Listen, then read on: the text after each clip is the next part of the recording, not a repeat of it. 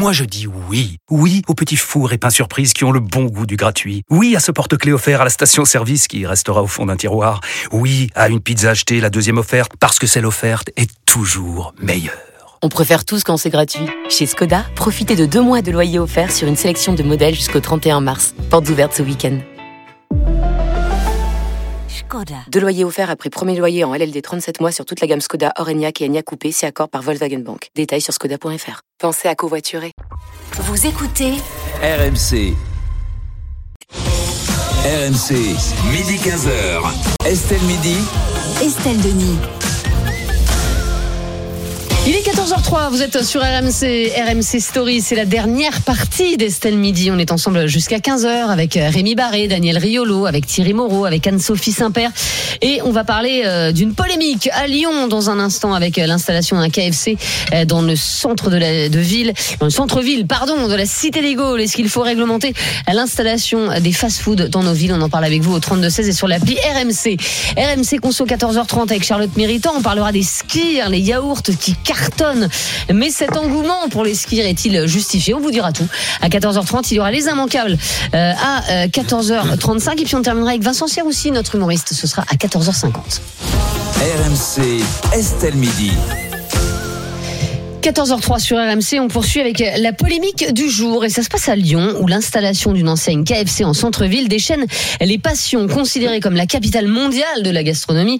La cité des Gaules est comme d'autres grandes villes de France touchées par l'augmentation du nombre de fast-food, Rémi. Ça ne passe pas, tu l'as dit, hein, notamment auprès de la mairie écologiste de la ville. L'adjointe au commerce et à l'artisanat explique notamment au Figaro que la chaîne KFC, comme le reste de l'industrie du fast-food, propose des produits peu qualitatifs, nuisibles à la santé et à l'environnement et se montre peu regardante sur le bien-être animal. Une arrivée qui passe d'autant plus mal que ce restaurant KFC doit remplacer une enseigne de la chaîne belge Exquis spécialisée dans les plats végétaux.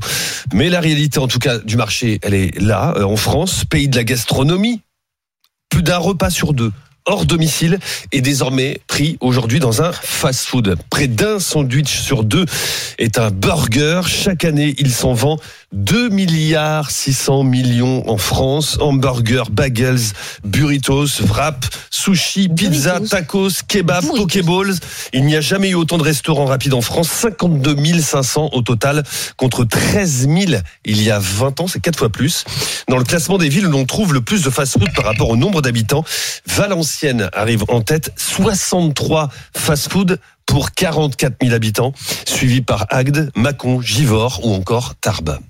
Alors, faut-il réglementer l'installation des fast-foods en centre-ville? Thierry Moreau Déjà, je pense qu'il faut pas mettre tout dans le même sac. La street food, c'est quelque chose qui, est, qui peut être très bon mm. euh, quand c'est bien fait. Les chaînes de grande restauration ouais, on les grandes enseignes, là, surtout. Voilà, c'est ça. Les grandes enseignes, c'est dont on parle surtout. Effectivement, il y a une prolifération parce qu'ils ont un modèle économique, plus ils ont de magasins, en franchise, plus ça les intéresse. Après, il y a quand même des outils. Le maire peut ne pas donner d'autorisation de travaux, ne pas donner de changement d'affectation de, de, de, Sauf qu'à Lyon, c'est la mairie se dit euh, ne peut rien faire parce que c'est une transaction qui se fait entre euh, deux entreprises privées. Oui. Alors après, le, le, si par exemple il y a une demande d'autorisation de travaux pour mettre le, le, magasin aux normes, il mm. peut ralentir. Enfin, il a un centre d'outils. Mm. Il peut aussi euh, engager des recours auprès du tribunal administratif. Il y a des recours. Mm. On est dans une économie libérale de toute façon. Donc euh, la possibilité, c'est quand quelque chose se fait, a priori, rien ne l'empêche, mais on peut avoir des recours pour empêcher que ça se fasse. Euh, ça, c'est ça, c'est la première chose. La deuxième chose, il faut juste veiller. Alors j'enlève de côté tout ce qui est euh, nocivité de la, la nourriture. Je pense que ce n'est pas par l'interdiction euh, des, des, hamburgers qu'on fera mieux manger les Français. C'est par de l'éducation. Ça doit commencer très tôt euh, et ça doit effectivement passer par de l'éducation plus que de l'interdiction. la deuxième chose, c'est que est-ce que dans l'installation d'un fast-food en, centre-ville, il faut se poser les bonnes questions. Est-ce que c'est, est-ce que ça fait du bruit? Est-ce que le voisinage peut être gêné? C'est ce genre de questions qu'il faut se poser. Il y a la nuisance des livreurs également. La nuisance des livreurs. Enfin, il y a plein de choses qu'il faut mettre en. Et là, je pense qu'il y a un vrai sujet. Donc, je pense que c'est pas seulement la nutrition qui est en jeu. Encore une fois, la nutrition, c'est pas en l'interdisant qu'on va régler le problème, parce que s'ils vont pas à ce McDo là, ils auront McDo d'à côté. Donc, de toute façon, ça ne réglera pas le problème. Donc, il faut de l'éducation de nos enfants pour leur expliquer de comment on mange mieux euh, et que ce soit plus un modèle de, de, de, nourriture. Maintenant, on est dans un régime libéral, donc euh, mm. ben euh, les gens ils font, enfin voilà, et Est-ce que quelque part, c'est pas une bonne chose finalement que, que quand même des fast-food se mettent en, en centre-ville, Daniel, parce que on sait que c'est là où vont souvent les jeunes. Alors effectivement, c'est là où ils vont se retrouver, etc. Ça leur permet aussi de manger pas cher. Est-ce que pour vous, il y a, il y a aussi des une attractivité ou, ou est-ce que tout est à jeter? Alors d'abord, je crois que quand Rémi présente euh, France pays de la gastronomie, je pense que ça n'est plus qu'une formule marketing aujourd'hui. C'est pour ça que j'ai marqué Parce que euh, parce que c'est euh, la gastronomie française, elle est pour les riches. Les, Oui, les restaurants, de toute façon, tout se joue euh, euh, autour des, des, des, des beaux restaurants faits avec des chefs très à la mode, où on soigne le décor avant l'assiette et où euh, c'est cher et très peu de gens peuvent finalement se les payer. Et quand on parle de restauration qui coûte pas cher, effectivement, euh, la culture aujourd'hui en France euh, a basculé et on est euh, dans du fast-food, on est dans le hot tacos, euh, le McDo, euh, le le comment s'appelle celui avec le nom de mais, Subway là, voilà, Ouais. ou burritos ou, ou ou je ne sais quoi. Et en fait, le problème c'est qu'il n'y a pas réellement de choix.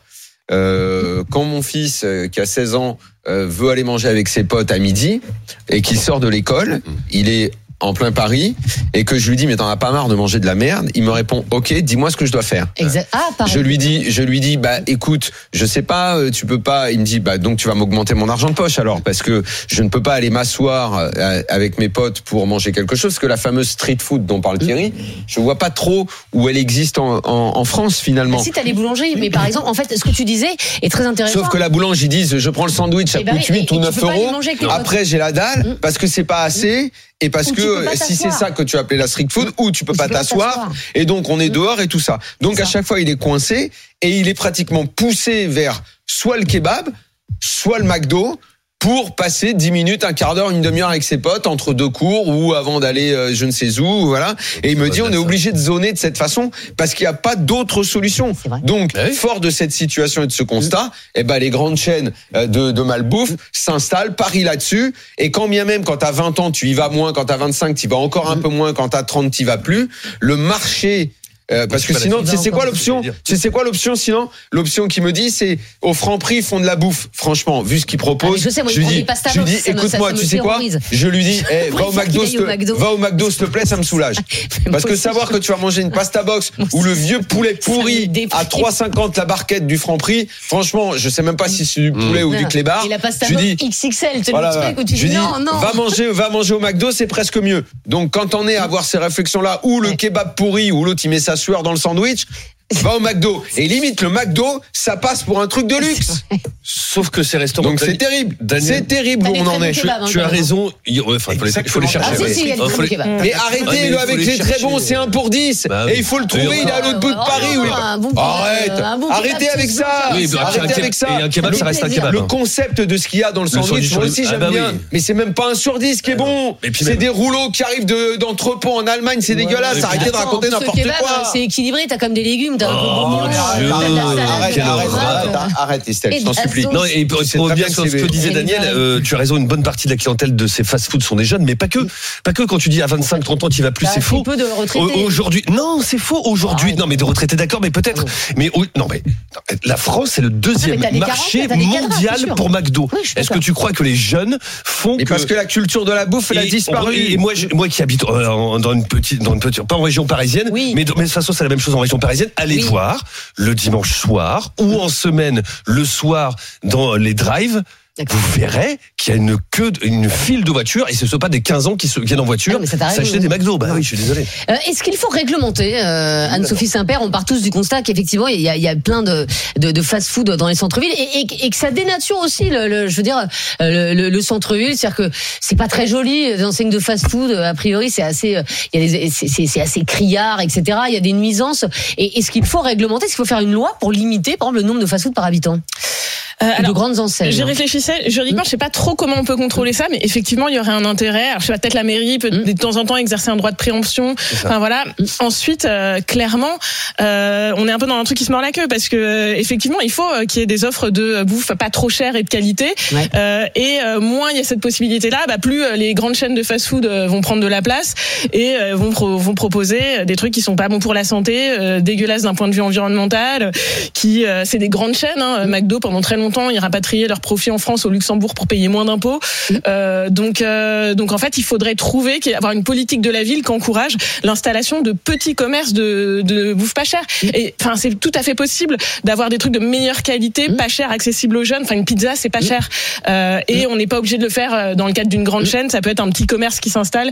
Donc, euh, en fait, il faudra avoir une politique de la ville qui encourage l'installation de petits commerces de nourriture de qualité. Ce qu'il faut Ah, ah, également dire sans hypocrisie, c'est que euh, il y a des gens qui y vont et beaucoup y vont par plaisir parce que Bah c'est oui. une culture la, le- la, la, la junk food, c'est une culture US et, et c'est pas pour rien qu'en France on est le deuxième consommateur de ce genre de bouffe là parce que on est le pays qui euh, sociologiquement culturellement ressemble le plus aux États-Unis parce que ça va avec tout un environnement urbain, ça va avec toute une culture musicale aussi et c'est toute une culture, c'est une culture urbaine qui est, excessivement prégnante dans notre société et on est le pays qui ressemble de ce point de vue-là le plus aux États-Unis. Voilà, dans notre structure sociologique de notre pays aussi, il et faut à- le dire. Et la population aime y aller. Elle n'y va pas à contre-cœur. Comme on croit souvent qu'on le dit, ou comme mon môme il me dit parce qu'il a 16 ans. Il y a énormément de gens qui vont parce que ça les fait kiffer. Mais, mais après, t'as aussi une volonté. Et ils n'ont euh, pas d'éducation alimentaire par ailleurs. T'as aussi une volonté politique. Moi, j'ai vécu pendant 10 ans à Nanterre et c'était euh, une mairie euh, d'extrême gauche. Et en- dans, je parle du centre-ville de Nanterre.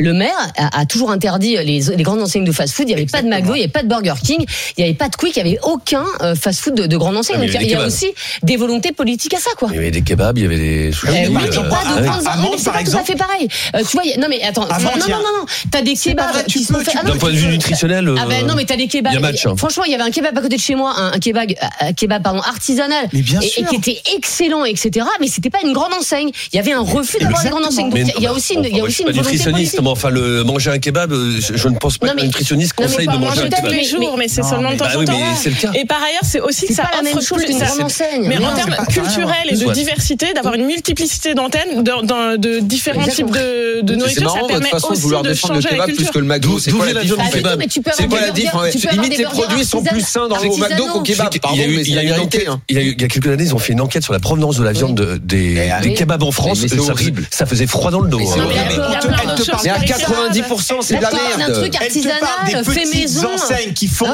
du il y en a pas. Et, qui vont, et qui vont, et qui vont se fournir, et, qui vont se fournir chez l'éleveur du coin. Mais c'est d'idéaliser.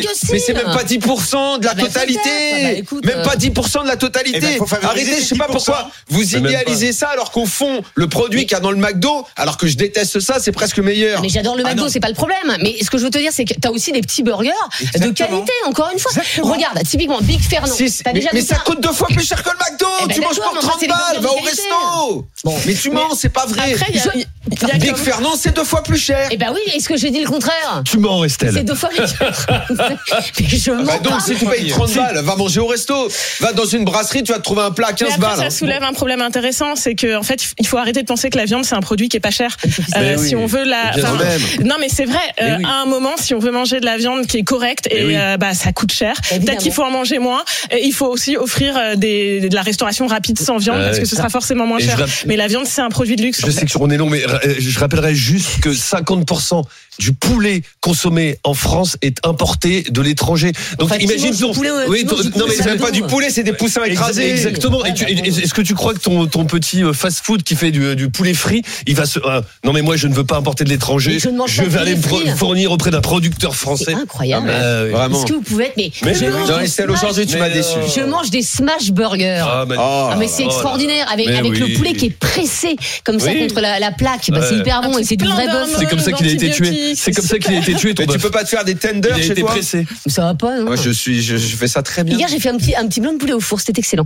Bon, euh, bref, Oh, euh, nous sommes avec ça, hein. taisez-vous, nous sommes avec Julien, euh, qui est agriculteur. Tiens, justement, bonjour Julien. Oui, bonjour. Alors, en tant qu'agriculteur, j'imagine que ça, ça, ça doit vous effrayer, voilà, toutes ces enseignes de fast-food en, en centre-ville et que finalement les, les gens ne mangent pas le produit de votre agriculture. Eh ben, pas plus que ça, moi. En fait, Ah bon Enfin, c'était, c'était surtout pour donner mon exemple. En fait, Euh, enfin, je pense que déjà, enfin, j'ai l'impression que McDo, ils achètent pas mal de viande aux éleveurs français déjà. Exactement, Oui, c'est et vrai, les patates notamment aussi, C'est vrai. enfin, euh, en plus de la, de la viande, oui. Mm. Et puis moi, euh, du coup, j'habite à 30 km du centre-ville euh, le plus proche. Je suis célibataire et du coup, euh, ben, quasiment tous mes repas, je les prends soit en pizza, enfin pizza emportée ou McDo, KFC, euh, Quick, etc. Et je me nourris quasiment que de ça. Bah, c'est pas très bien ça, Julien. Mais en tant qu'agriculteur, mais ça, je veux pas dire que ça me choque, rien ne me choque, mais, mais c'est vrai que vous qui avez forcément la, conscience, la connaissance des bons produits, vous devez quand même savoir que c'est moins bien de manger McDo que de cuisiner chez vous. En plus, vous êtes dans Bah, quoi dans l'agriculture Je suis dans l'élevage bovin, la viande.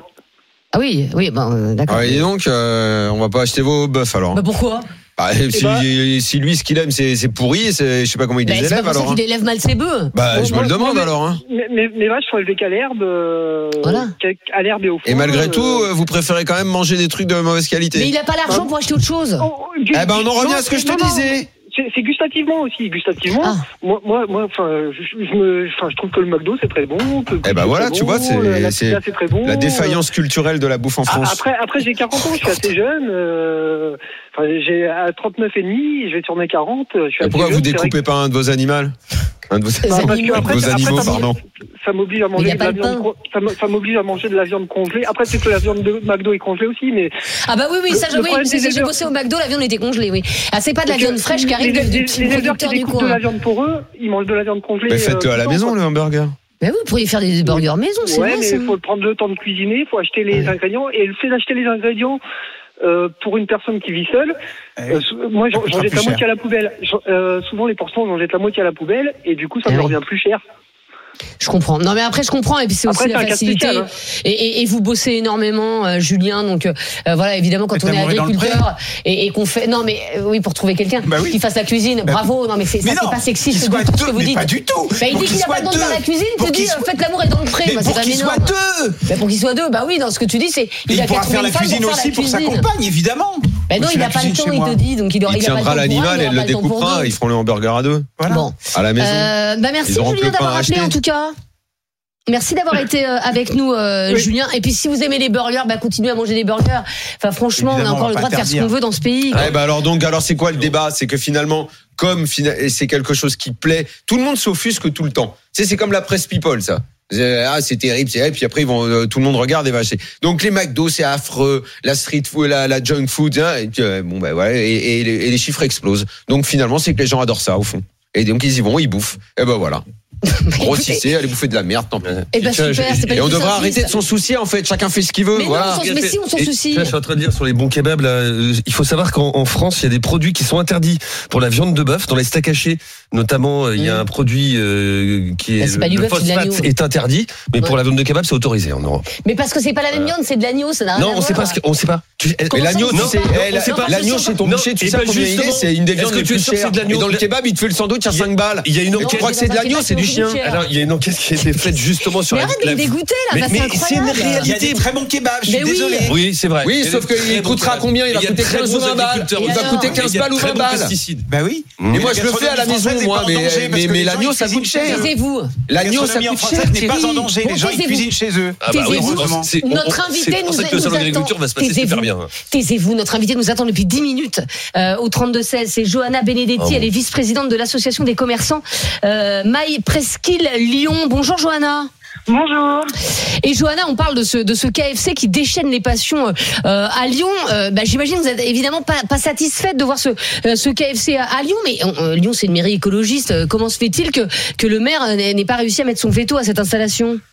Alors c'est vrai qu'effectivement les commerçants, les artisans se, se désolent de voir les implantations massives de chaînes euh, de street food en plein cœur de notre centre-ville, hein, parce que depuis l'hôtel de ville, on peut constater euh, la multiplication de, de toutes ces enseignes. Alors moi je vais pas les citer parce que je pense qu'on leur a fait suffisamment de publicité là euh, dans le, le petit quart d'heure qui vient de suivre.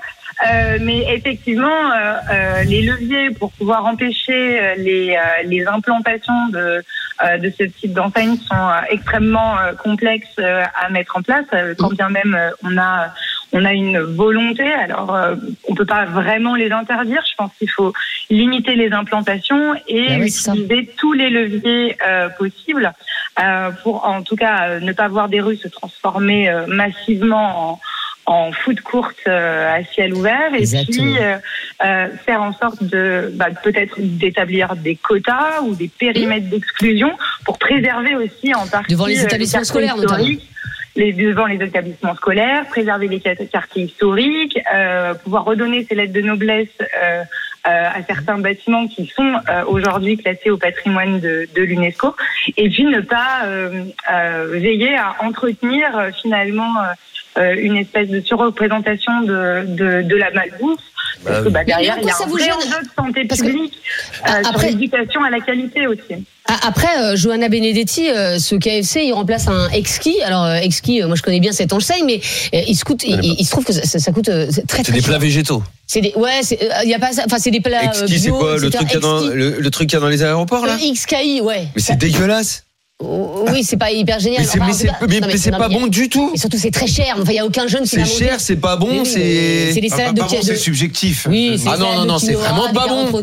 C'est vraiment pas bon, euh, Thierry. C'est pas subjectif. Non, le goût, euh, non. Enfin, c'est des, salades de goûts quinoa. Bon, enfin, toujours. Johanna, ça Bah ça n'a pas, ça n'a Alors, pas à- marché. À, à l'inverse, je pense pas que la question soit sur euh, est-ce Bah que c'est bon ou. euh, Exactement. euh, Oui, mais ça ne euh, marchait pas, c'est sinon il serait resté. Mais par contre, je pense qu'il faut euh, se poser la question euh, quand on a des linéaires entiers commerciaux euh, qui proposent la même typologie euh, de junk food, qu'elle soit euh, finalement un peu plus végétale ou un peu Mm. plus type burger. Je pense qu'il faut vraiment se poser la question de la diversité et de la proposition commerciale.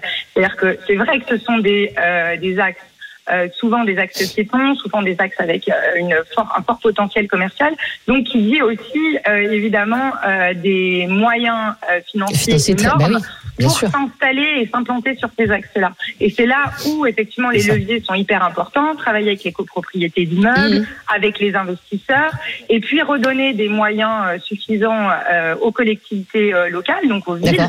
Euh, avec des moyens euh, euh, plus euh, plus coercitifs ou en tout cas avec des moyens même financiers plus importants pour pouvoir lutter. Et c'est vrai qu'il Mm. faudrait.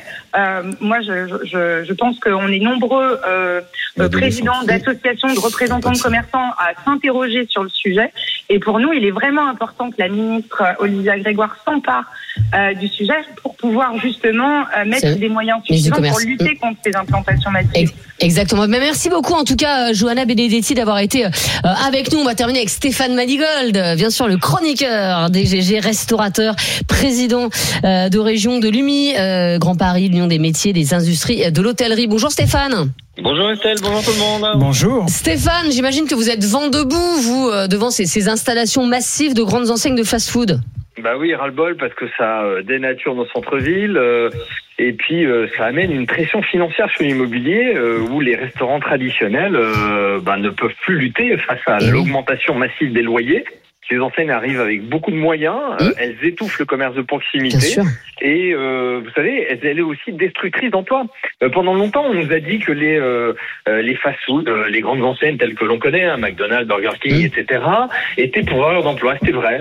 Quand on était étudiant, moi, il y a 20 ans, 25 ans, j'ai travaillé effectivement dans ces Ah, moi enseignes. aussi. Bah, aujourd'hui, vous allez devant une borne, vous tapez votre menu, puis vous avez deux personnes qui vous donnent votre menu. Vous avez plus d'étudiants qui vous reçoivent. Donc la promesse qui était de dire, bah, regardez, nous on va faire bien, on va faire bon, on va faire euh, l'agriculture locale, on est euh, pouvoir d'emploi, bah, ça disparaît petit à petit. On s'en rend même plus compte que euh, l'emploi a disparu, que ça détruit l'emploi. Et je vais vous donner deux chiffres.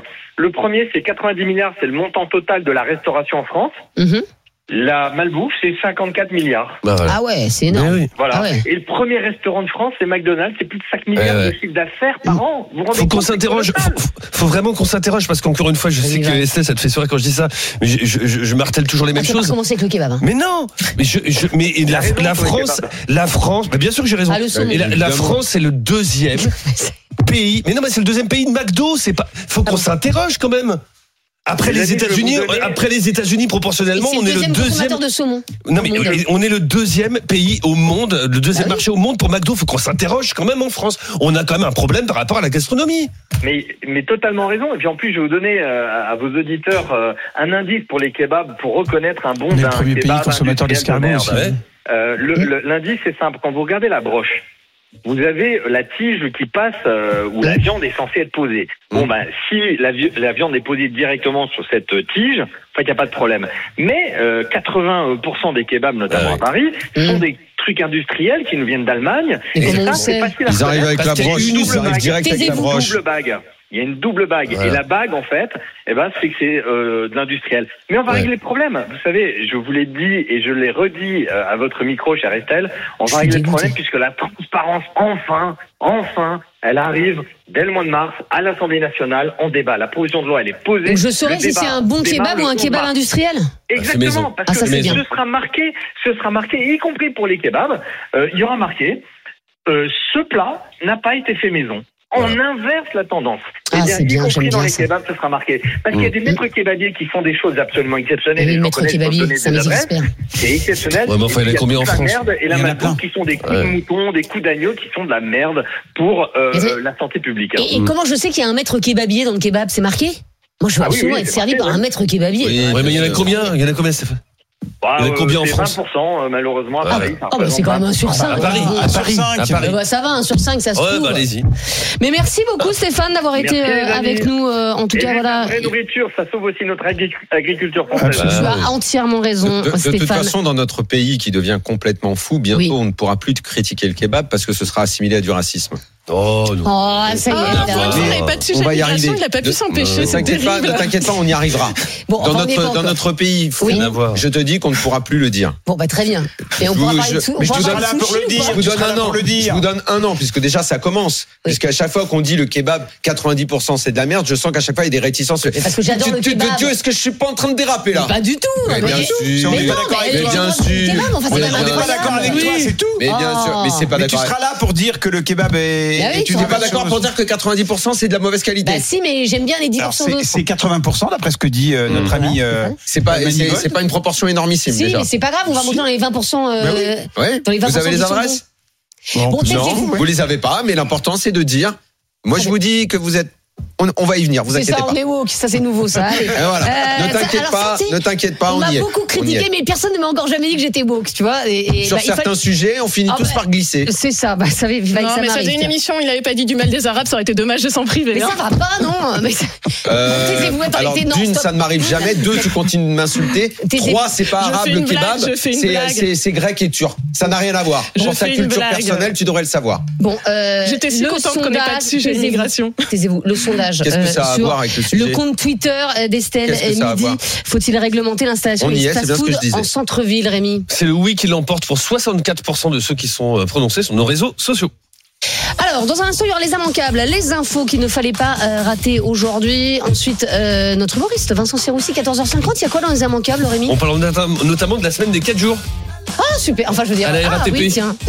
Ah oui, ben, on y arrive. Ah, on y arrive, Je ne sais on y si arrive, vous le dire on depuis y trois arrive. ans. On est en train d'y arriver. Et puis, bien sûr, RMC Conso dans un instant. Charlotte Méritant, on parlera des skirs, euh, les yaourts qui cartonnent en ce moment. Mais cet engouement est-il mérité? On en parle avec vous dans un instant dans Estelle Midi.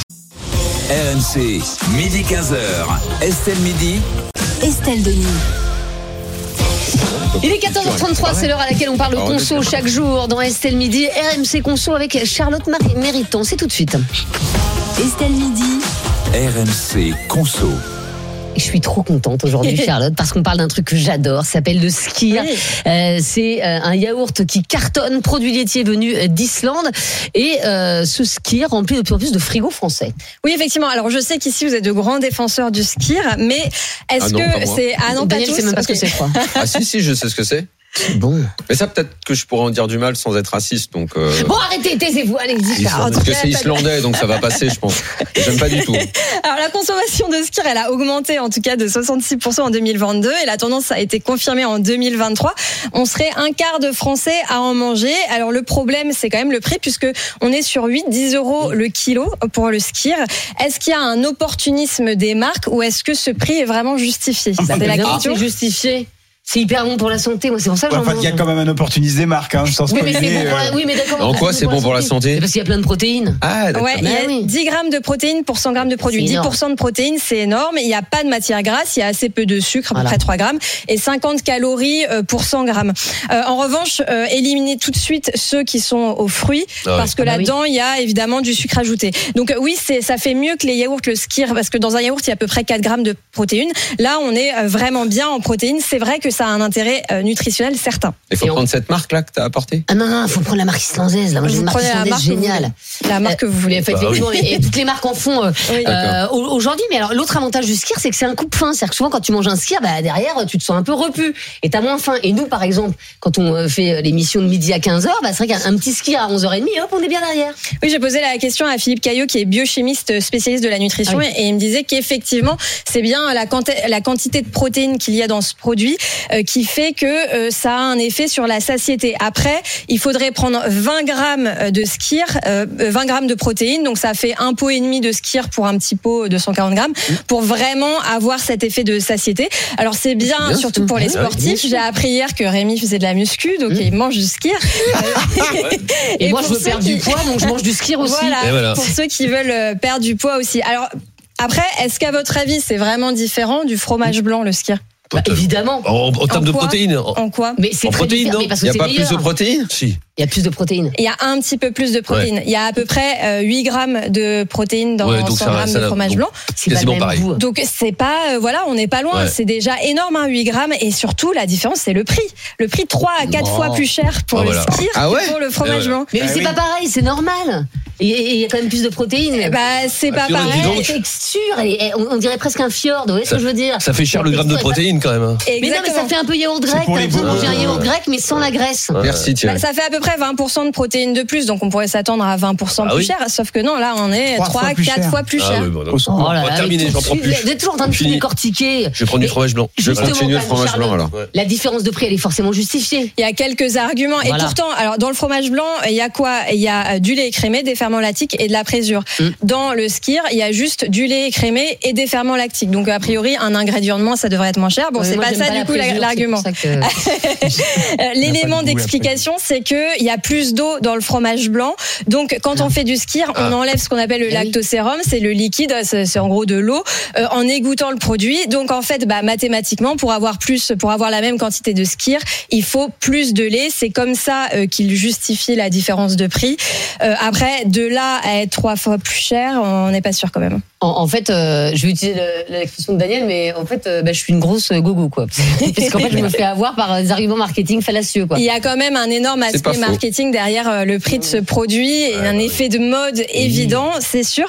D'ailleurs, j'ai posé la question à une productrice de lait qui s'appelle Christelle Fromentin. Elle, elle vend son skir moins cher que le fromage blanc, donc euh, ça nous donne quand même une petite idée euh, du coût de production de ce produit. Parce que elle, son lait écrémé, bah, c'est ce qui reste une fois qu'elle a fait euh, son beurre et sa crème, donc c'est presque un déchet en fait. Et pour le valoriser, elle fait du skir. Et au final, elle vend son skir 5 euros le kilo, donc c'est beaucoup moins cher que ce qu'on trouve en supermarché. Et ça vous donne une idée du coût réel de production. En tout cas, chez un petit producteur, évidemment, chez un petit producteur, ça coûte beaucoup moins cher à produire que le fromage blanc. Bah oui, mais en plein Paris, les petits producteurs de skier, euh, ça, elle ça fait ne- livrer après. Malheureusement, ça ne, ça ne court pas les rues, mais. C'est vrai. Mais bien sûr, euh, si Christelle veut nous envoyer pour qu'on goûte, euh, qu'elle n'hésite pas. Euh, pour les petits budgets, donc la bonne alternative au skier, c'est le fromage blanc. Oui, voilà, si on va, comme la plupart des gens, faire ses courses en supermarché, entre un skir, un fromage blanc, un petit suisse, un yaourt, qu'est-ce qu'on peut choisir? Alors évidemment, on peut alterner. Le fromage blanc, c'est une bonne alternative puisqu'il y a quand même pas mal de protéines.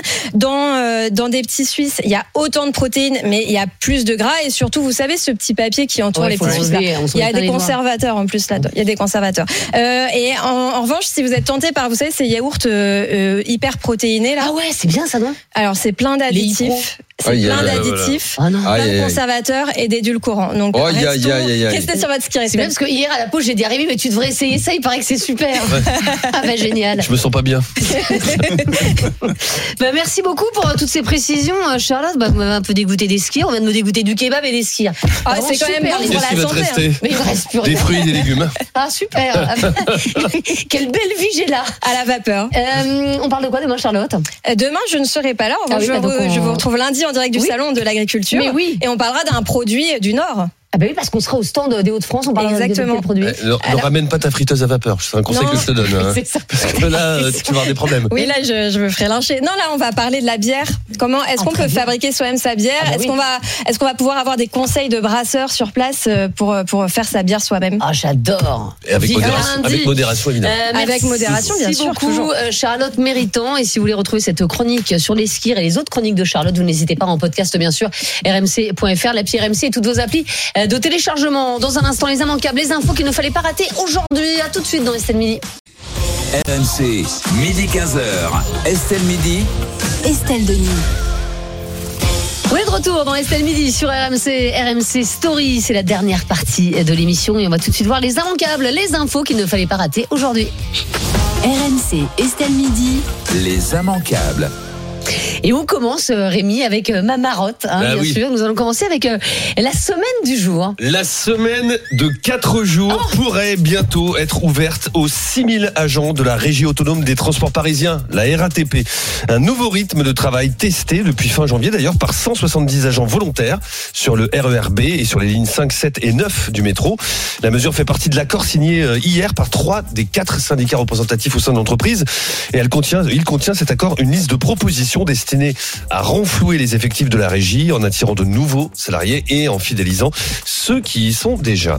Alors attendez, c'est la semaine de 4 jours ou en 4 jours? Moi, je suis pour la semaine en 4 jours, Non, par c'est exemple. la semaine de 4 jours. Ah oui, donc c'est pas tout à fait Ouais, c'est ça. euh, la, la même chose. C'est une bonne nouvelle ou pas, euh, Thierry Bah, Moreau? C'est-à-dire que j'ai j'ai regardé un petit peu sur le temps de travail des gens à la RATP. J'ai vu qu'en 2021, la Cour des comptes avait sorti un rapport pour une durée légale de euh, 1600 heures, 1607 heures par, euh, par an. Euh, les conducteurs du métro faisaient 1235 et les conducteurs de R faisaient 1216. Donc Bah, je me dis qu'ils ont déjà fait. Bah, ils sont déjà à la quatre semaine des deux jours. Donc, euh, Bah non, mais donc c'est la semaine en 4 jours. En fait, Voilà. on, on te réduit C'est pas ça. ton nombre d'heures, mais on te réduit ton nombre de jours. voilà, c'est très je bien ça. c'est un peu ça. Bah donc c'est plutôt une bonne nouvelle. Oui, enfin, ce serait bien qu'ils fassent la durée légale du temps de travail. Parce que le problème, Ah c'est oui, parce qu'en fait, ils font une semaine qui est limite trois jours pour les autres. La durée c'est les accords d'entreprise, c'est les accords Attendez, excusez-moi, ils embauchent à 4 heures du matin. Eh ils vous croyez que les 1h30. usines chimiques, ils embauchent à quelle heure C'est a- accords d'entreprise. Ah oui. C'est une entreprise privée, une délégation publique, Oui. une délégation de service Délégation public. publique. Non, mais c'est Ça pas, fait- c'est pas avec nos impôts. Oui, mais c'est une que- délégation de Ça service fait public. partie des avantages euh, du, du travail parce qu'il y a aussi des inconvénients. Il y a un euh, certain nombre de gens qui ne, rex- qui ne font pas la durée légale du temps de travail à la RATP. C'est Mm. un rapport de la Cour des comptes qui l'a dit en 2021. Mm. Point, c'est tout. C'est ce que je dis. Anne- Donc je me dis qu'ils se sont, sont appliqués eux-mêmes déjà la semaine des 4 jours. Voilà. Déjà bien. Saint-Père, est-ce que la révolution est en marche? Est-ce que vous sentez le, le- le vent, le, le vent de la révolution là? Euh, alors peut-être pas, mais en tout cas la semaine de 4 jours, euh, j'ai eu une fois sur une mission à l'occasion de tester, c'est génial.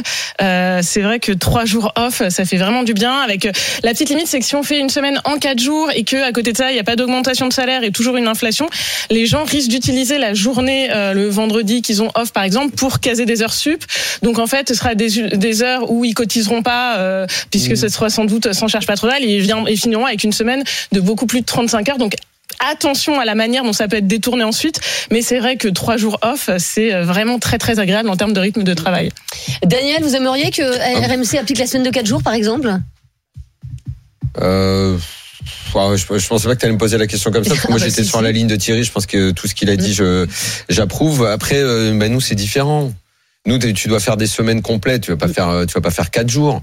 Bah, Ça, ça dépendrait d'un accord euh, que tu passerais par, bah, par rapport à la vie de la rédac et tout. Toi, tu, tu fais une Ah émission. moi j'adore bosser, c'est pas le toi, tu fais une émission du lundi au vendredi. Et le week-end, c'est souvent d'autres programmes, c'est des En grilles de programmes. il y en a beaucoup qui s'arrêtent le Ouais. jeudi soir Mais et puis vendredi, samedi, dimanche. Oui, mais souvent parce qu'ils l'ont discuté avec, avec la, la direction et qu'ils Oui. se sont mis d'accord. Et souvent parce que c'est la même émission en fait tous les fait. jours de la semaine, dont le week-end. Là, c'est pas pareil, c'est des grilles de peux. programme. Tout à Donc, euh, c'est des grilles de programme. Pardon, moi, euh, dans, dans, dans l'after, je fais dimanche, jeudi. Parce que le dimanche soir, c'est le gros match du dimanche soir. Donc, c'est, l'accord fait qu'on le fait dans ce sens-là. Mm.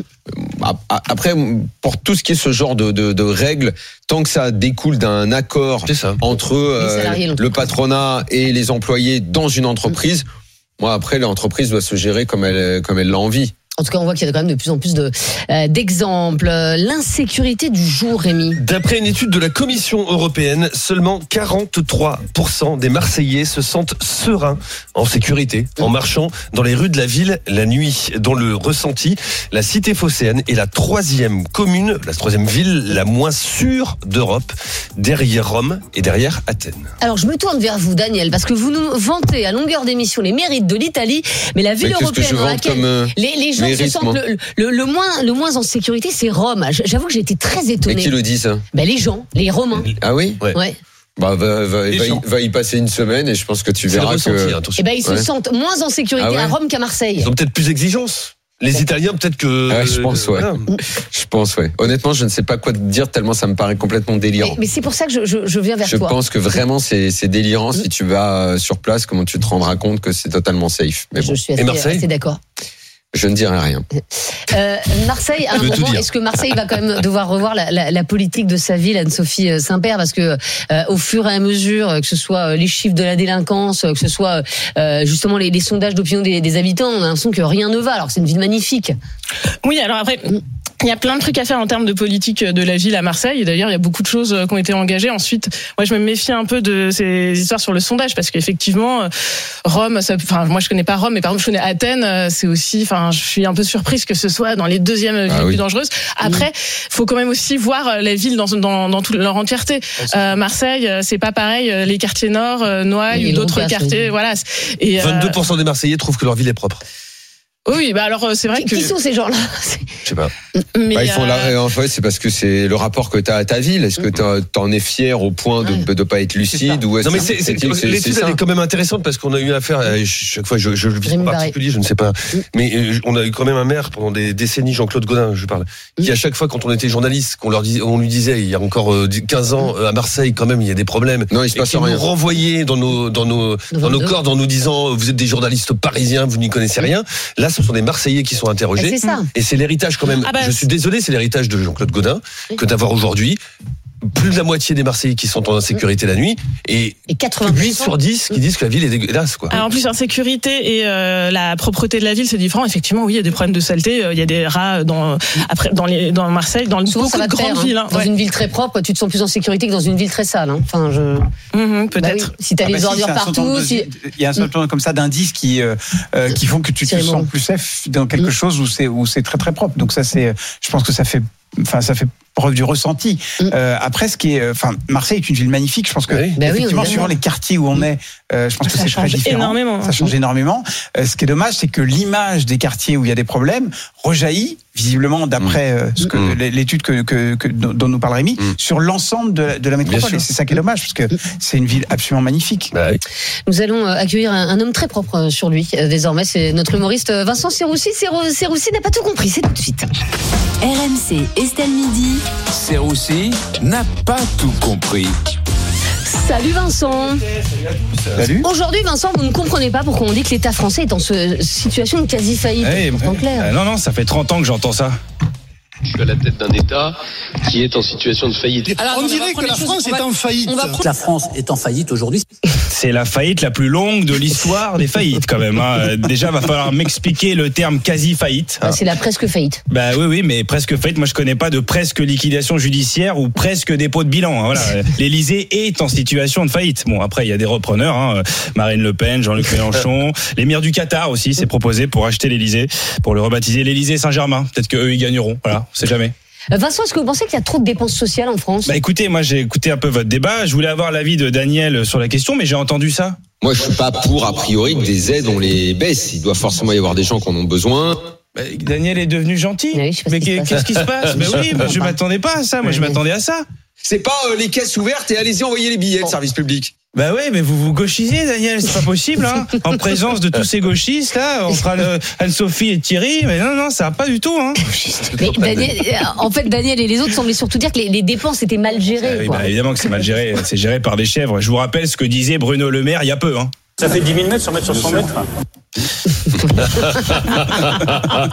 C'est lui qui gère les dépenses de l'État. C'est quand même pas possible. Évidemment que la France est en faillite. Après ça, on a été obligé de vendre notre patrimoine. Bon, bah visiblement, ça suffit pas. Ça suffit pas. On va être obligé de vendre des Français hein, maintenant. Bah, on peut vendre Rémi, hein, euh, spécialiste en, en Vinted. Euh, on a aussi Thierry Moreau. Alors lui, il vaut cher. Il est spécialiste en jeu de mots, Thierry. J'ai envie de dire, maintenant qu'on a les jeux, Bah, jouons le jeu des jeux. Oh, ça, ça vaut cher. vaut cher. Ça, Ça, c'est c'est- clair. ça, euh, Euh, Vincent, dans Estelle Midi, on a aussi parlé euh, de ce nouveau kit JO distribué dans les écoles. C'est quand même un kit qui a coûté 16 millions d'euros. 16 millions d'euros, mais je vois que vous êtes prête. Et celle, vous, pour les JO, vous avez mis le maillot de l'équipe de France des années 80. Moi, je, je trouve ça très sympathique. Il est, il est très très beau ce maillot. Un kit pour les JO à 16 millions d'euros avec une pièce de 2 euros et un discours de Macron.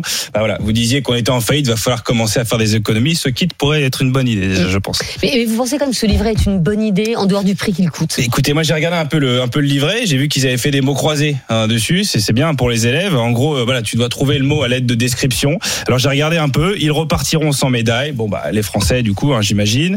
Il, il- est la nouvelle mascotte des JO 2024, le clitoris, le bonnet phrygien. Excusez-moi, j'ai confondu. Oui, c'est vrai que ça- ça On a- ressemble. ça ressemble un petit peu quand même. hein. On a aussi interrogé un professeur des écoles, Fares, hein, Oui. euh, qui nous a dit que lui était complètement contre ce livret des JO. Réaction de Daniel Riolo. Merci beaucoup Fares d'avoir été euh, avec nous. Le- mais le pire, effarant. c'est que Merci Daniel. hein. La, ré- la- la ré- la référence est passée inaperçue. Oui, J'espère que toi tu l'as pas raté. Euh, Je l'ai pas raté, mais enfin on voit quand même que vous vous intéressez au débat quoi. Je sens que ça vous Et au cinéma. avez envie de le dire hein, le effarant hein, depuis le début de la discussion.